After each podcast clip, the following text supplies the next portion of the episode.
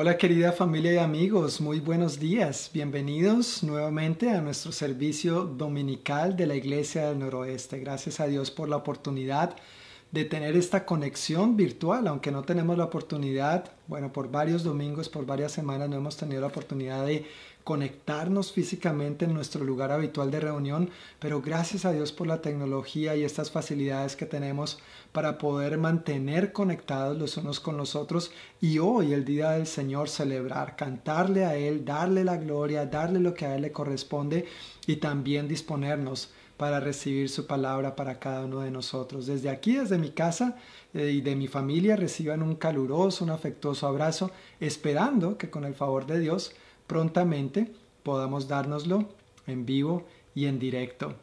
En esta mañana tengo el privilegio de compartir con ustedes la palabra de Dios y antes de empezar permítanme contarles la historia de dos pajaritos que se encontraban descansando en la rama de un árbol en una concurrida calle de la ciudad. Mientras estos pajaritos estaban ahí, sentados en su ramita o paraditos, ¿no? Los pájaros no se sientan, están paraditos sobre la rama, ellos veían pasar a la gente de un lado para el otro rápido, como preocupados, como nerviosos, como afanados.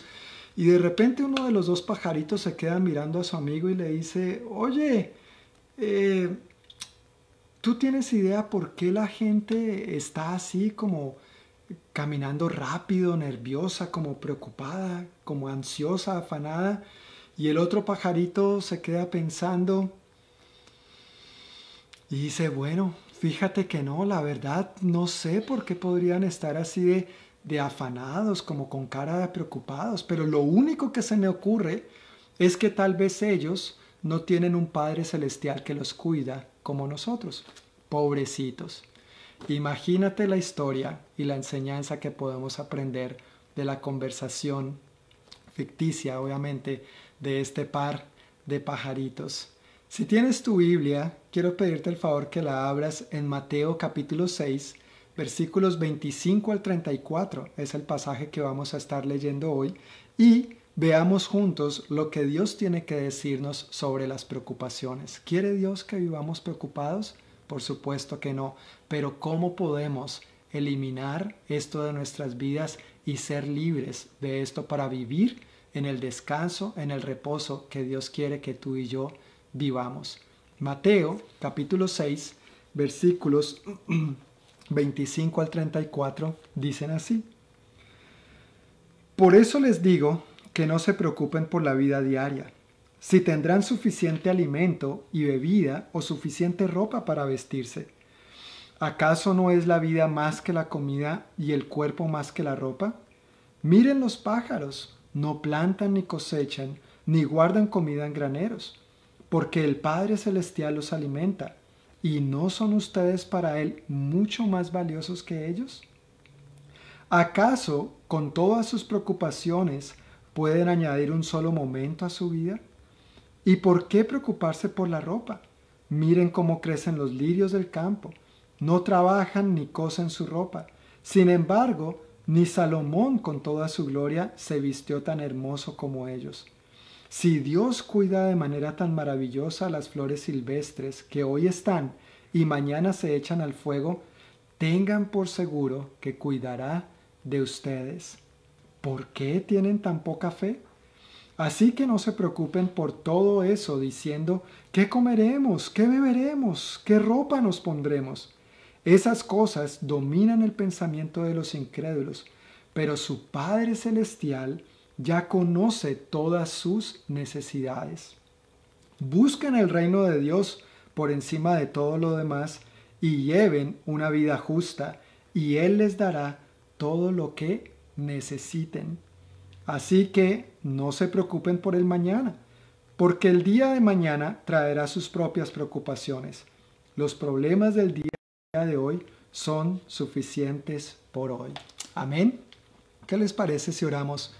poniendo este tiempo una vez más en manos de Dios.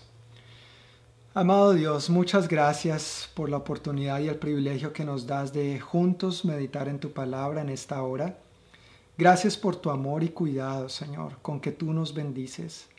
Te pedimos, Señor, que mientras avanzamos hoy por la lectura de tu palabra y meditamos, reflexionamos al respecto, tú hables profundamente a nuestros corazones. Que tu verdad, Señor, penetre en lo más profundo de nuestro espíritu, trayendo una revelación profunda acerca de este tema con el que nos vemos enfrentados en el día a día y que a veces nos causa tantos problemas. Renueva nuestro entendimiento, Señor. Ayúdanos a creerte y ayúdanos a vivir conforme a la verdad de tu palabra y en el poder de tu Santo Espíritu. En el nombre de Jesús. Amén. Amén. Qué tema tan propicio, no solamente ahora por los días y semanas que estamos viviendo, pero para cualquier momento de la vida. Este es un pasaje que definitivamente nos edifica, tiene como meta renovarnos y transformarnos en nuestra manera de pensar respecto a ciertas áreas de nuestra vida y estoy muy gozoso de lo que Dios ha hablado a mí a lo largo de esta semana mientras he orado y meditado en esta porción de su palabra. He sido muy animado por el Señor, me he visto confrontado en algunas áreas, pero con amor, como Él lo sabe hacer, y ha sido mi oración por ti y por mí que hoy, al aprender juntos de su palabra, nosotros podamos igualmente ser confrontados en amor por Él, pero ser renovados y edificados en nuestra fe al confiar en Él y depositar toda, toda nuestra confianza en Él. Antes de entrar en detalle sobre este pasaje, yo quiero mencionar que Jesús en los versículos anteriores a los que acabamos de leer, viene hablando sobre las riquezas y el afán que a veces muchas personas tienen por las cosas materiales y el dinero y nos da unas advertencias al respecto, diciéndonos que donde esté tu tesoro, allí estarán también los deseos de tu corazón. Y una segunda advertencia que nos da es que nadie puede servir a dos señores. No es posible tener dos amos. O uno sirve a Dios o uno sirve al dinero, pero no se puede a los dos al mismo tiempo. Eso no va de la mano, eso no congenia para nada. Bajo este parámetro, bajo este contexto, es donde entra el Señor Jesús a explicar sobre esto de las preocupaciones y entra el versículo 25. Porque donde esté tu tesoro, allí estará también los deseos de tu corazón, porque no se puede servir a Dios y al dinero. Por eso, versículo 25, por eso les digo que no se preocupen por la vida diaria, si tendrán suficiente alimento y bebida o suficiente ropa para vestirse. ¿Acaso no es la vida más que la comida y el cuerpo más que la ropa? Esta pregunta, la respuesta es claro que sí. El cuerpo es más que la ropa y la vida es más que la comida.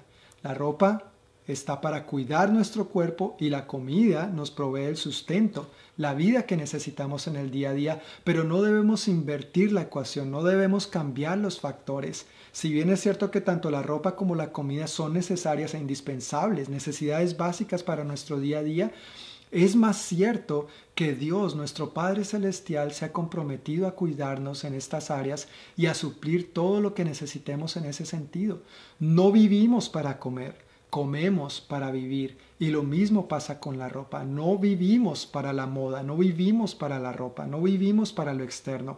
Esos son herramientas y utensilios que sirven para cuidar de nuestro cuerpo y de nuestra vida. En el diccionario encontramos unas definiciones interesantes de la palabra preocupación, del verbo preocupar, pero también quiero compartir lo que la Biblia eh, en su idioma original, el griego, eh, quiere decir por preocupar. Primero quiero compartir lo que encontré en el diccionario. En cuanto a preocupación, dice, estado de inquietud o temor producido ante una situación difícil. Es verdad que a veces pasamos situaciones difíciles y esas situaciones difíciles nos llevan a un estado de inquietud o temor. En cuanto a preocupar o preocuparse, el diccionario dice que es producir intranquilidad, temor, angustia o inquietud. Y una definición más que me causó mucho la atención, eh, me llamó mucho la atención, perdón, porque nunca lo había visto de esta manera, dice de la siguiente manera, preocupar es ocupar antes o anticipadamente algo preocupar. Y en ese sentido, tiene que ver con tomar hoy las preocupaciones del mañana.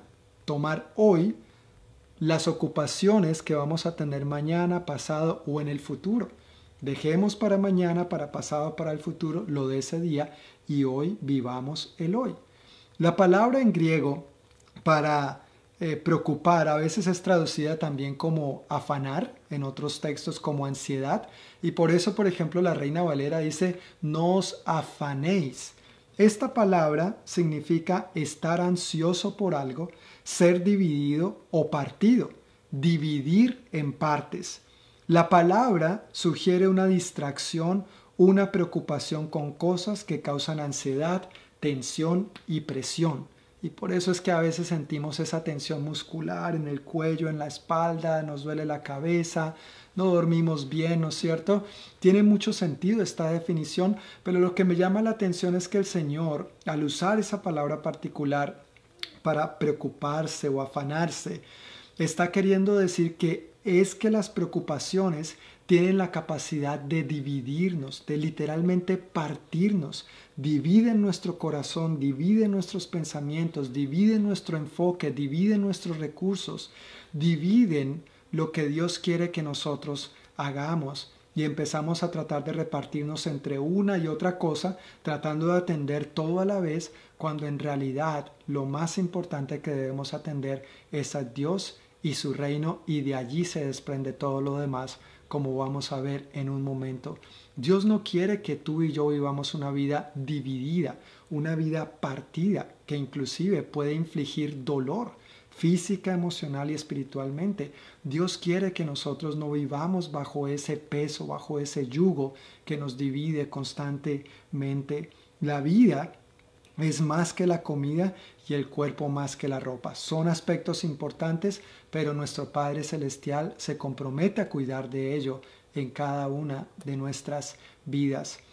El Señor, me encanta que Él, es un buen maestro definitivamente y recordemos que Él está dando esta enseñanza en un gran sermón que conocemos eh, como el Sermón del Monte. Mucha gente había acudido a este sermón eh, para escuchar al Señor.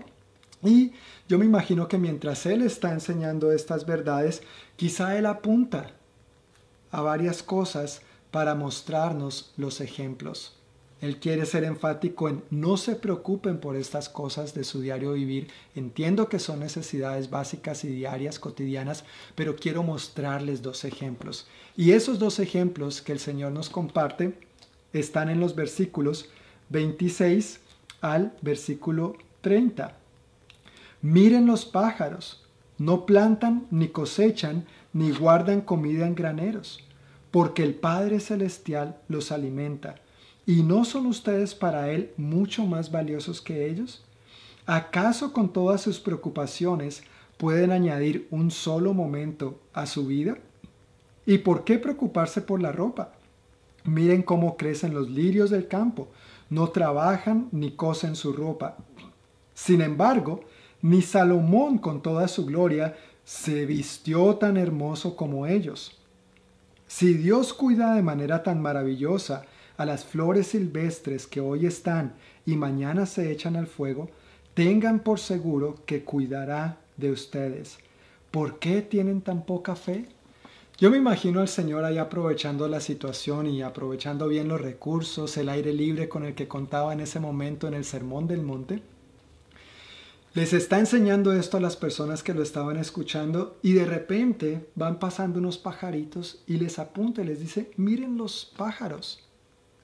Un primer ejemplo que usa el Señor son los pájaros y respecto a esto nos dice que el Padre Celestial los alimenta y nos hace una pregunta, ¿no son ustedes para Él mucho más valiosos que ellos? ¿Cuál es la respuesta a esa pregunta? Sí y sí, absolutamente sí, por supuesto que sí, claro que sí, tú y yo somos más valiosos que los pajaritos, que las aves del cielo. No es que los pajaritos no sean valiosos, no quiero decir eso. Ellos son valiosos, ellos son importantes. Pero a los ojos de Dios, tú y yo, la humanidad, somos su creación, su obra maestra. Y de acuerdo a su palabra, esa obra maestra, Él la continúa, él, la lleva de manera continua, la ha seguido perfeccionando y va a seguir siendo fiel en perfeccionar esa obra en ti y en mí. Somos su obra maestra. Nosotros tenemos un lugar importante en el corazón de Dios y en su creación. Ahora, frente a los lirios, eh, nos dice que Dios cuida de manera tan maravillosa a las flores silvestres y pone un ejemplo ahí también tremendo. Ni a un Salomón, no está hablando de cualquier Salomón, está hablando del rey Salomón. Ni Salomón se vistió así, pero yo cuido a las flores, yo cuido a los lirios, yo soy el que las visto así. ¿No haré mucho más con ustedes? Tengan por seguro, y ahí viene la promesa, tengan por seguro que cuidaré de ustedes. El Señor está enseñando, les está compartiendo estas verdades y les dice, miren los pájaros, miren las flores. Y yo siento como que nos dice hoy, a ti y a mí, lo mismo. Mira las aves. Que eso sea un recordatorio de que yo les doy lo que necesitan ellas, les doy a ustedes lo que ustedes necesitan, el alimento diario, el pan nuestro de cada día que necesitamos. Miremos las flores. Estamos en primavera, flores están empezando a crecer, a brotar, se está poniendo todo muy bonito. Que esto sea un recordatorio de que Dios cuida de nuestra necesidad de vestido, de abrigo, de ropa, para cuidar nuestro cuerpo también. Con estos dos ejemplos, también quiero resaltar dos preguntas en estos versículos. Una primera pregunta está en el versículo 27. ¿Acaso con todas sus preocupaciones pueden añadir un solo momento a su vida? ¿Acaso con todas sus preocupaciones pueden añadir un solo momento a su vida? Yo puedo hacer memoria de las veces que me he preocupado, que me he afanado y he estado ansioso por algo y con eso no he ganado nada. He llegado a la conclusión que eso no ayuda, por el contrario, empeora muchas veces la situación. Y eso es lo que hacen las preocupaciones, el afán y la ansiedad. Y en muchos casos, en las peores de las circunstancias, no es que prolong, no es que no solo no ayudan a la situación, sino que no prolongan la vida, por el contrario, la acortan. Fíjate que debido a las preocupaciones, a los afanes y a la ansiedad, se producen úlceras estomacales, presión alta, quitan el sueño. También he escuchado que podrían ser una causa de caries dental y en última instancia son una pérdida de tiempo. Es ponernos a cargar hoy lo que deberíamos cargar mañana. Es preocupar hoy lo que deberíamos, en lo que deberíamos ocuparnos mañana y pasado. Las preocupaciones son como si al caer en un hueco grande, imagínate caer en un hoyo, en un hueco que te cubra por completo, y tú, por el afán de salir, en lugar de mirar hacia arriba, extender tus manos, gritar lo más alto que puedas por ayuda, en lugar de hacer eso, tú empiezas a acabar y acabar y acabar y acabar. Lo que estás haciendo es hundiéndote más. Te aleja de la solución y te hunde más en el problema, te hunde más en el hoyo.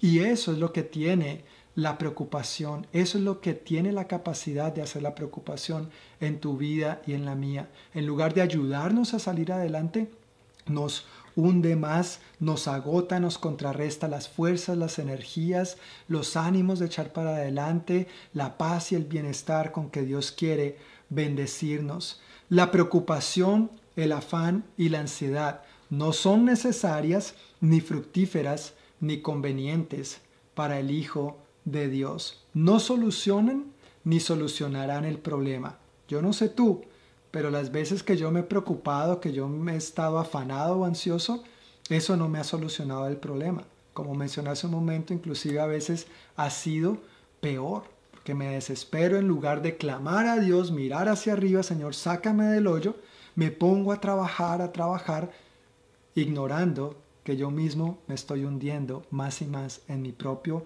problema debido a mis preocupaciones. Debido a todo eso, el Señor nos dice, no vale la pena que te preocupes. No es que no hayan situaciones difíciles a las cuales debamos prestar la debida atención. Claro que sí, eso es responsabilidad, eso es importante. Cuando usa el ejemplo de los pájaros y de las flores, de los lirios del campo, no está diciendo que no tengamos que trabajar o no tengamos que hacer nuestra parte. Eso es ser responsable. Pero por encima de eso tenemos que hacer algo prioritariamente, que es al punto al que quiero llegar en un momento cuando estemos concluyendo y para aplicar. Así que la primera pregunta dentro de este ejemplo de los pajaritos y los lirios del campo es, ¿acaso con todas sus preocupaciones pueden añadir un solo momento a su vida? La respuesta contundente y rotunda es, no, no podemos agregar, no podemos añadir a nuestra vida, por el contrario nos quita. Y la segunda pregunta que yo quiero resaltar también dentro de estos versículos está al final del versículo 30. ¿Por qué tienen tan poca fe? ¿Por qué tienen tan poca fe? Esta es una frase que también es mencionada en otro par de historias en los evangelios. Una de esas historias es cuando el Señor invitó a sus discípulos a cruzar al otro lado del lago. ¿Recuerdas lo que aconteció en camino? Se desató una tormenta, pero el Señor Jesús estaba tan cansado después de servir a la gente, enseñar, ministrar, sanar, que él cayó rendido, estaba profundo, él ni se dio cuenta de esa tormenta por un lado, no solo por el cansancio, pero porque él no estaba preocupado, ni ansioso, ni afanado. Sin embargo, los discípulos, aunque eran expertos navegantes, llegó el punto donde esa tormenta ya estaba tan fuerte que les dio miedo y acudieron al Señor, fueron a interrumpirle el sueñito al Señor. Imagínate, Señor, ayúdanos, no, no te importa, no te preocupa que vamos a morir, nos vamos a ahogar, mira esta tormenta, mira este serio problema. Y el Señor se levanta, me imagino, ay caramba, tan bueno que estaba el sueñito, y ordena a la tormenta que se calme. Los vientos y el agua se calman, ¿y qué les dice después? ¿Por qué tienen tan poca fe? Esta misma frase también se la mencionó al apóstol Pedro cuando Pedro le dijo, Señor, si eres tú, manda que camine, manda que camine sobre el agua y vaya a ti. Pedro sale de la barca porque el Señor lo invita y él obedientemente empieza a caminar sobre el agua, pero cuando siente el viento fuerte, dicen las escrituras, y las olas, y ve todo esto, se llena de miedo y empieza a hundirse. Señor, sálvame que me ahogo. Y el Señor inmediatamente lo levanta, lo saca y le dice, ¿por qué tienes tan poca fe? ¿Por qué dudas de mí? Así que a veces hay tormentas en nuestra vida que son reales, que son genuinas, circunstancias que nos pueden llenar de fe, de angustia, de pánico, de incertidumbre al mirar hacia el futuro. Pero cuando nosotros tenemos esta poca fe, hay algo que yo quiero resaltar aquí, y es que el Señor no los acusó de no tener fe. Quiero que eso quede claro. El Señor no los acusó. Ah, ustedes, caramba, no tienen fe. No, eso no fue lo que dijo el Señor. Su reproche, su corrección, su reprensión fue que tenían poca fe. Si bajo alguna circunstancia te encuentras temeroso, preocupado, afanado, ansioso, con zozobra, con incertidumbre, con miedo, yo quiero ser muy enfático y muy claro que eso no es un indicador de que no tengas fe.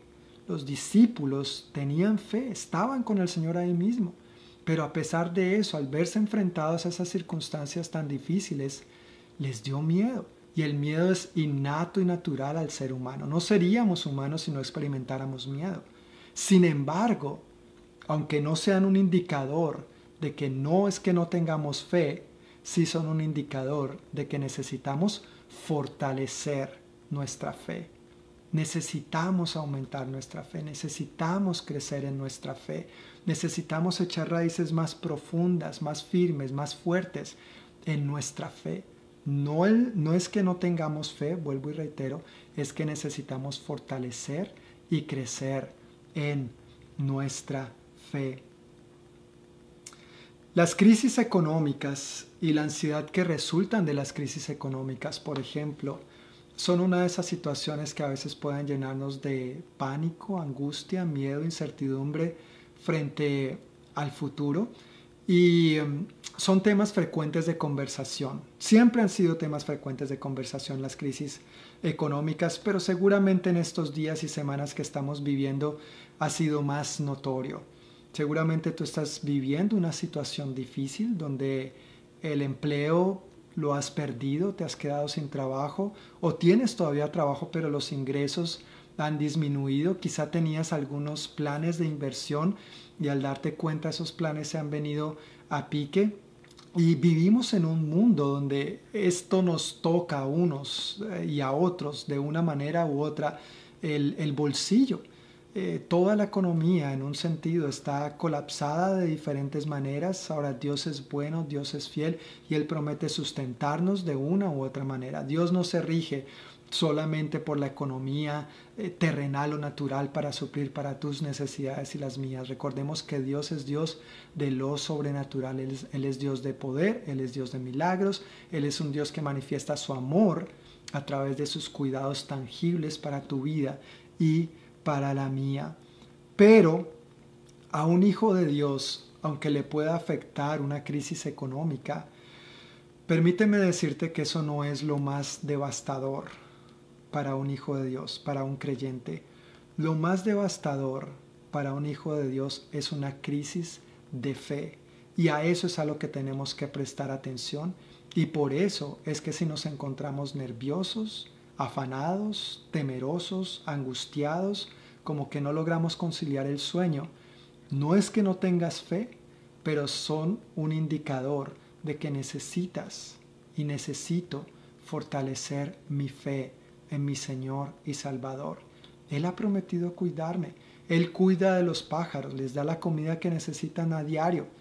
Él cuida de las flores, las viste. ¿cómo no te va a cuidar a ti y a mí si ya leímos que somos mucho más valiosos para Él que estos ah, aves y estos lirios del campo? ¿Por qué es tan importante fortalecer nuestra fe?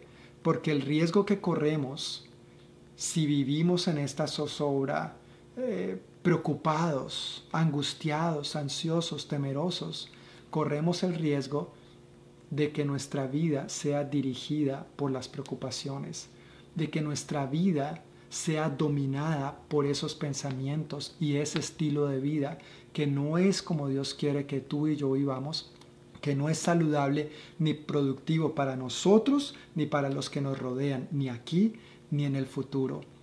Porque Dios quiere evitar que este tipo de pensamientos nos dominen, nos anima diciéndonos, ¿Por qué tienen tan poca fe? No es que no la tengan, pero fortalezcanla. Y nos da en los siguientes versículos otro par de ejemplos al respecto. Versículos 31 y 32.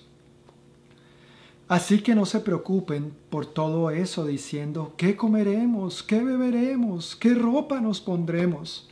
Esas cosas dominan el pensamiento de los incrédulos, pero su Padre Celestial ya conoce todas sus necesidades. En estos versículos vemos un ejemplo de dos estilos de vida. Un estilo de vida es sin fe y el otro con fe. Uno lleno de inquietud por el futuro, pero el otro lleno de confianza. Uno incrédulo tratando de resolver sus necesidades en sus propias fuerzas, pero el otro confiado en que su Padre Celestial ya conoce todas sus necesidades y no solamente las conoce, sino que las suple fiel y responsablemente cada día. Cuando nosotros miramos unos versículos más atrás, ahí en el mismo capítulo 6 de Mateo, eh, nos encontramos con la oración que conocemos como el Padre Nuestro, cuando el Señor les enseña a los discípulos cómo orar y da esta magistral oración como modelo de cómo debemos orar, cómo acercarnos al Padre en oración. Pero antes del Padre Nuestro menciona que tu Padre sabe exactamente lo que necesitas incluso antes de que se lo pidas. Tu Padre sabe exactamente lo que necesitas incluso antes de que se lo pidas. En otro pasaje dice que Él inclusive sabe cuántos cabellos tenemos en nuestra cabeza. Dios está muy al tanto de cada una de nuestras necesidades, de las situaciones difíciles que pasamos. Y Él no es un Dios indiferente respecto a esto. Por el contrario, Él quiere que aprendamos a confiar más en Él y a descansar más y más en Él.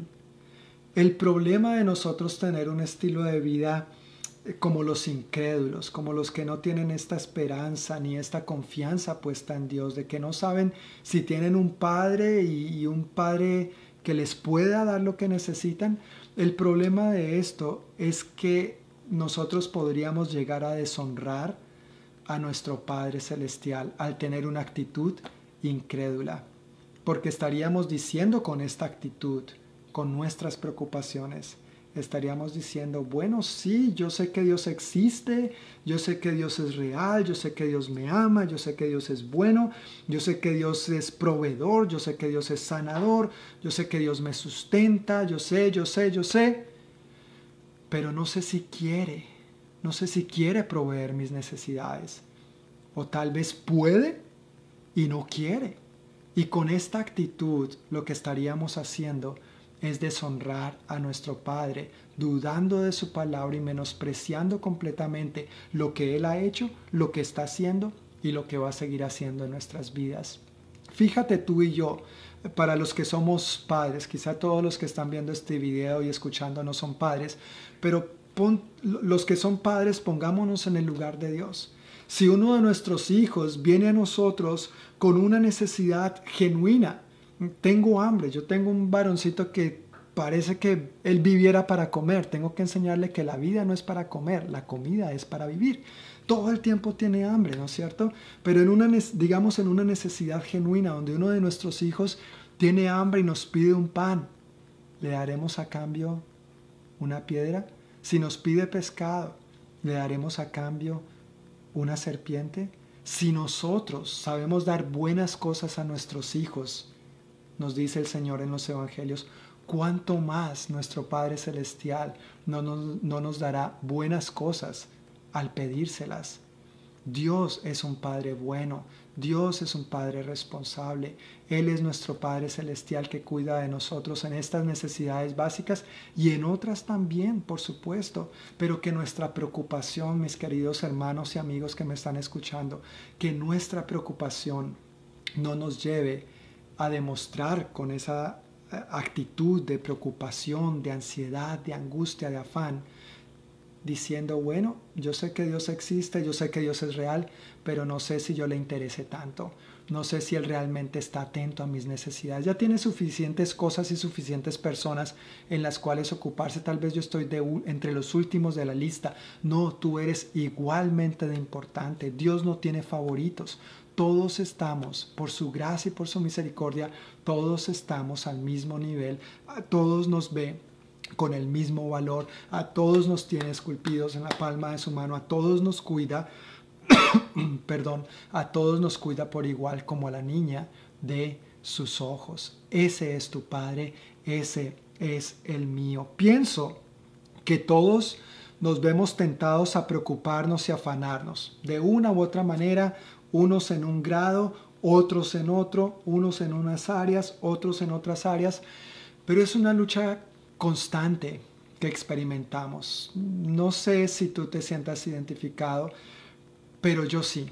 Yo sí realmente al orar, estudiar y meditar este pasaje, estoy muy agradecido con Dios porque me ha ayudado a madurar en esta área de mi vida y este ha sido mi clamor en estos días. Señor, yo quiero ser transformado y renovado por ti conforme a lo que tú dices en esta porción de tu palabra. Y yo oro para que esta misma transformación y renovación venga, tu, venga a tu vida al recibir la palabra de Dios hoy, que traiga esta revelación que seguramente ya has escuchado antes, ya, ya hemos leído, este pasaje es muy conocido, es muy familiar para nosotros, pero que hoy sea soplada con un aliento nuevo y fresco para cada uno de nosotros de acuerdo a las circunstancias que estamos atravesando y que al ver el sustento con que Dios nos ha sostenido tan fielmente en el pasado, nos llene de absoluta confianza para el aquí y el ahora, pero también mirando con esperanza en el Señor hacia el futuro. Así que tenemos diferentes grados de preocupación Tus preocupaciones tal vez no son las mías, el grado de tus preocupaciones tal vez no sean en el mismo grado que las mías, pero recuerda, esas preocupaciones no indica que no tengamos fe, indica más bien que necesitamos fortalecer nuestra fe en el Señor. ¿Cómo fortalecer entonces nuestra fe en el Señor? ¿Qué hacer respecto a esto? Si es una realidad, ¿verdad? Nos preocupamos, sí, a veces nos afanamos sobremanera, nos angustiamos, a veces no conciliamos el sueño y cuando por fin llegamos a acostarnos, como que no paramos de pensar en lo que debimos haber hecho y no hicimos o en lo que no alcanzamos a hacer y lo que tenemos que hacer mañana y tomamos en ese momento de descanso las ocupaciones del mañana. Nos preocupamos. ¿Qué hacer entonces? ¿Cómo fortalecer nuestra fe? ¿A qué nos invita el Señor? versículos 33 y 34 es el llamado enfático de nuestro Señor, a la vez que se constituyen en la aplicación práctica de lo que Él está enseñando y de lo que yo quiero invitarte a ti y a mí a que hagamos y vivamos. Versículos 33 y 34 dicen, Busquen el reino de Dios por encima de todo lo demás y lleven una vida justa y Él les dará todo lo que necesiten. Así que no se preocupen por el mañana, porque el día de mañana traerá sus propias preocupaciones. Los problemas del día de hoy son suficientes por hoy. Amén. Los problemas del día de hoy son suficientes por hoy. Si nos preocupamos y afanamos por el futuro, entonces quedaremos sin fuerzas, no solo para afrontar los problemas de mañana, sino que quedaremos sin fuerzas para enfrentar adecuadamente los problemas, los desafíos del día de hoy, las dificultades del presente. Francisco La Cueva es un eh, reconocido teólogo eh, español que ya eh, partió con el Señor hace como 15 años, pero muy, muy famoso, una eminencia en, en la palabra de Dios.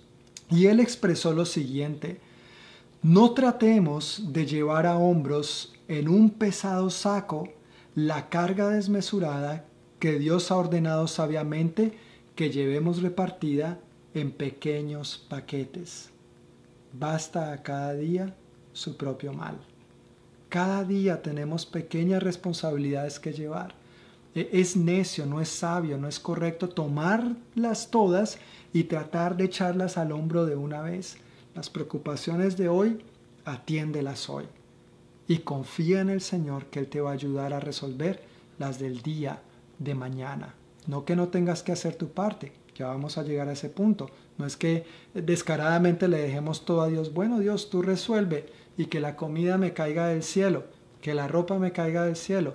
Bueno, no funciona así literalmente. Aunque Dios provee el alimento a los pájaros, los pajaritos tienen que salir a buscarla, no se las tira al nido. ¿no es cierto? Aunque las flores, se, Dios las viste y las cuida, necesitan realmente una tierra fértil, necesitan el sol, necesitan estar expuestas a estas condiciones idóneas para recibir este cuidado. Nosotros también necesitamos exponernos a Dios para recibir este cuidado ideal, perfecto y más que completo que proviene de Él. El versículo 33 es la clave para eliminar y evitar las preocupaciones, el afán y la ansiedad. Si tú quieres saber cuál es el antídoto para las preocupaciones, el afán y la ansiedad, es el versículo 33. Dos aspectos se mencionan aquí. Uno, buscar el reino de Dios por encima de todo lo demás. Y dos, llevar una vida justa. El reino de Dios y su justicia encierra todo lo que tiene que ver con Dios y lo representa a Él. La palabra buscar significa desear con pasión, perseguir con celo, procurar de corazón. Por encima de todo lo demás, implica primeramente en tiempo, lugar, orden e importancia ese por encima de todo lo demás hace referencia a darle a Dios el lugar de dignidad que le corresponde solo a Él. Dios merece ese lugar primero en nuestra vida. Y eso es a lo que nos está invitando aquí. Buscar con gran pasión, procurar de corazón, perseguir con celo a Dios primeramente. Y llevar una vida justa tiene que ver con hacer lo que es correcto. Y no hay otra manera en que el ser humano pueda encontrar, pueda ver eh, lo que es correcto que acudiendo a Dios y a su palabra. Nosotros necesitamos acudir a Dios si queremos vivir una vida correcta, una vida recta delante de Él y delante de los demás. En su palabra Él nos ha dejado maravillosas instrucciones, nos revela su amor, su cuidado, su protección, su provisión, cómo Él quiere que vivamos, cómo Él quiere que nos conduzcamos en esta vida para que vivamos una vida agradable a Él, para que estemos en paz con Él, pero también en paz con nuestros semejantes. Mi hijo eh, menor, Juan Esteban, que está en eh, primero de primaria, ha estado últimamente tomando en su escuela clases de matemáticas virtualmente, ¿no es cierto? Y le ponen muchos ejercicios y en estas clases de matemáticas él ha estado aprendiendo un principio que tú y yo sabemos y que tal vez no recordabas, pero se llama el principio de que el orden de los factores no altera el resultado. Entonces a mi hijo a veces le piden en, el ejercicio en la computadora eh, cuánto es 6 más 3 y él pues se extiende sus deditos, pone 6 y luego cuenta 1, 2, 3, 4, 5, 6, más 3, 7, 8, 9 y responde 6 más 3, 9. Pero entonces inmediatamente le invierte en la pregunta, ¿cuánto es 3 más 6? ¿Y cuánto es? 9. Muy bien. 3 más 6 es 9 y 6 más 3 es 9 también. Pero mi hijo necesita volver a poner los deditos e ir contando uno por uno, mientras se familiariza con este principio que en las matemáticas funciona perfectamente bien. El orden de los factores, si pones 3 o pones 6, primero, segundo, no importa porque el resultado va a ser el mismo. En las matemáticas eso funciona perfectamente bien, pero en nuestra relación con Dios no funciona así. Tenemos muchas cosas que hacer, tenemos muchos factores, tenemos muchas tareas que atender en el día a día, pero si no ponemos a Dios primero, el resultado no va a ser el correcto. Permíteme preguntarte, ¿cuál es el resultado que estás esperando en tu vida? ¿Cuál es el resultado que has visto hasta ahora? ¿Ha sido un resultado confuso? Porque de pronto tratando de preocuparte y atender diversas cosas, te has olvidado de poner primero lo que va primero. Buscar primeramente el reino de Dios y su justicia y todas estas cosas les serán añadidas. En nuestra relación con Dios, en cuanto a eso depende, nosotros necesitamos poner un orden y Dios es primero. Entonces, Él proveerá para todas nuestras necesidades y para estas de índole básica y cotidiana en nuestro día a día. Cada uno de nosotros nos vemos enfrentados en el día a día a mm, diversas responsabilidades. Tenemos múltiples tareas y yo no quiero dar por sentado que en esta época de cuarentena eh, las tareas han disminuido. Por el contrario, yo creo que para muchos las tareas se han incrementado, se han puesto a veces más tediosas, más desafiantes y no quiero eh, con esto tratar de ponerte una tarea más para hacer, algo que sientas como una exigencia, una demanda de parte mía para ti. No, para nada. Yo creo que en estos días de cuarentena y semanas ya hemos recibido suficiente, hemos recibido bastante y no por mal. Yo creo que el gobierno está tratando de hacer su papel, yo creo que las escuelas están tratando de hacer su papel, la iglesia está tratando de hacer su papel, la familia está tratando de hacer su papel, pero no puedo negar o no podemos negar que estas demandas o estos cuidados que se está procurando tener al mismo tiempo se han constituido en un poco de demandas y exigencias que nos llenan de más cargas, más preocupaciones, más ansiedad, más incertidumbre a veces.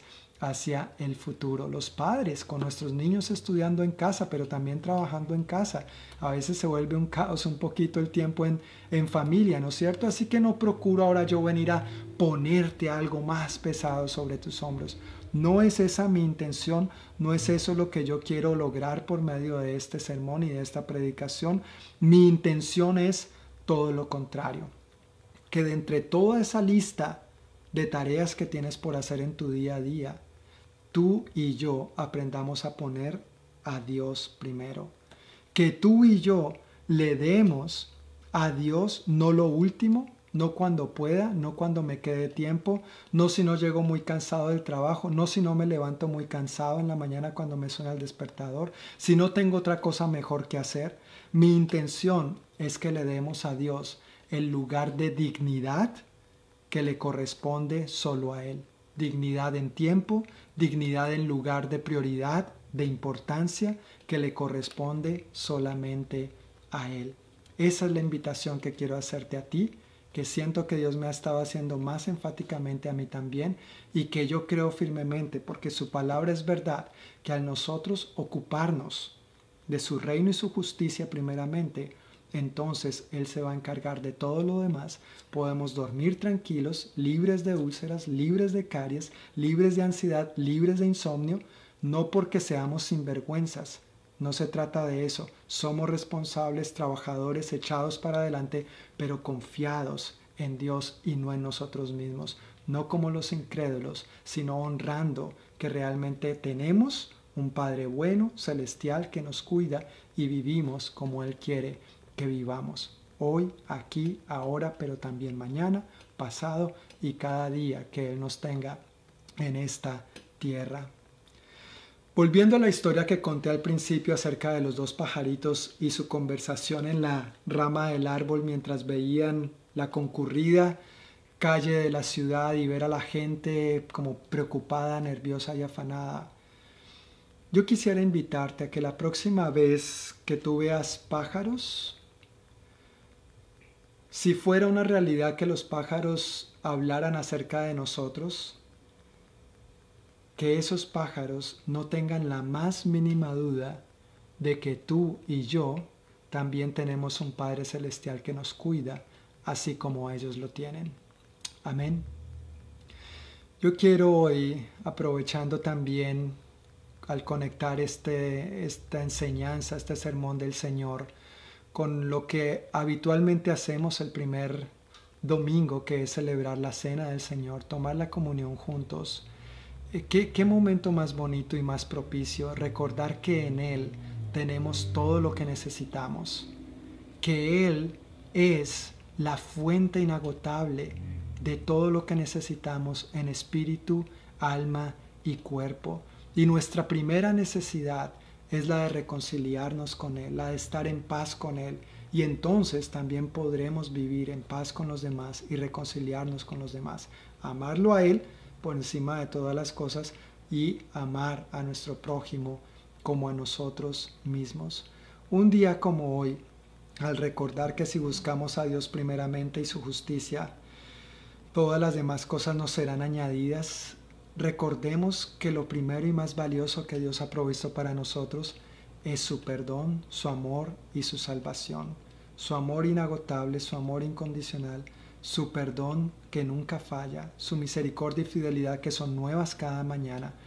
Y todo esto está representado en la vida de su Hijo, nuestro Señor y Salvador Jesucristo. Yo quiero leer de la segunda carta del apóstol Pablo a los Corintios, en el capítulo 5, versículo 21, dice, pues Dios hizo que Cristo, quien nunca pecó, fuera la ofrenda por nuestro pecado, para que nosotros pudiéramos estar en una relación correcta con Dios por medio de Cristo. Lo más importante que tú y yo necesitamos y que todo ser humano necesita es estar en una relación correcta con Dios Padre. Esa es la necesidad primordial y más básica.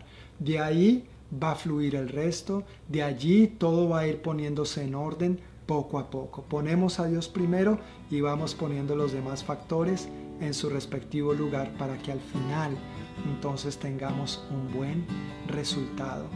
Yo quiero invitarles, queridos amigos y familia, si puedes tomar unos instantes para ir a tu cocina, desplazarte hasta tu cocina y tomar un poco de jugo, un poco de pan o una galletita. Yo ya tengo aquí listo lo mío.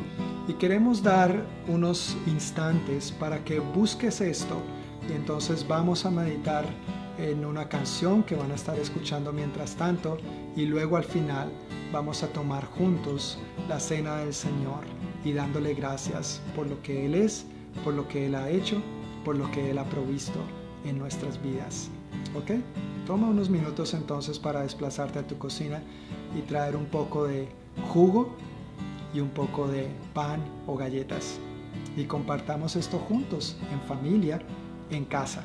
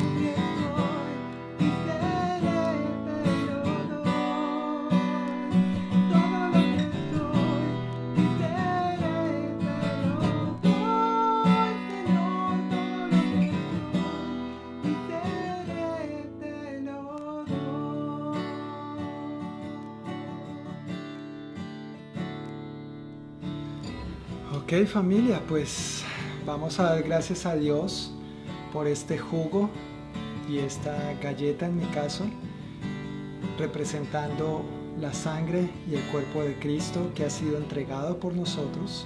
Precisamente el cuerpo de Cristo molido para suplir todas nuestras necesidades y su sangre derramada para suplir nuestra necesidad mayor, el perdón de todos nuestros pecados.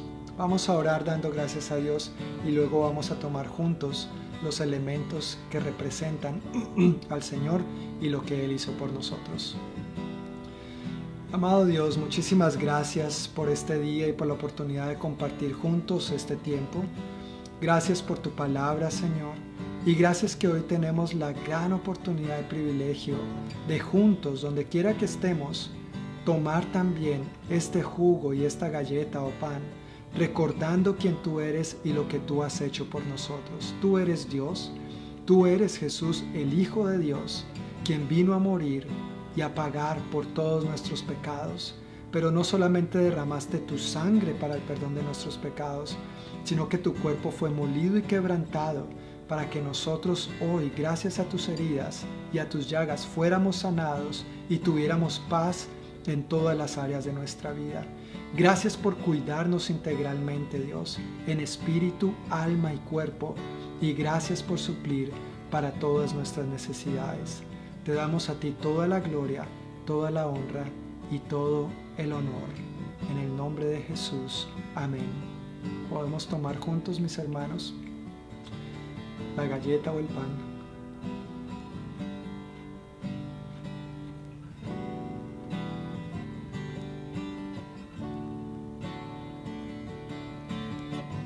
Tomemos juntos el jugo.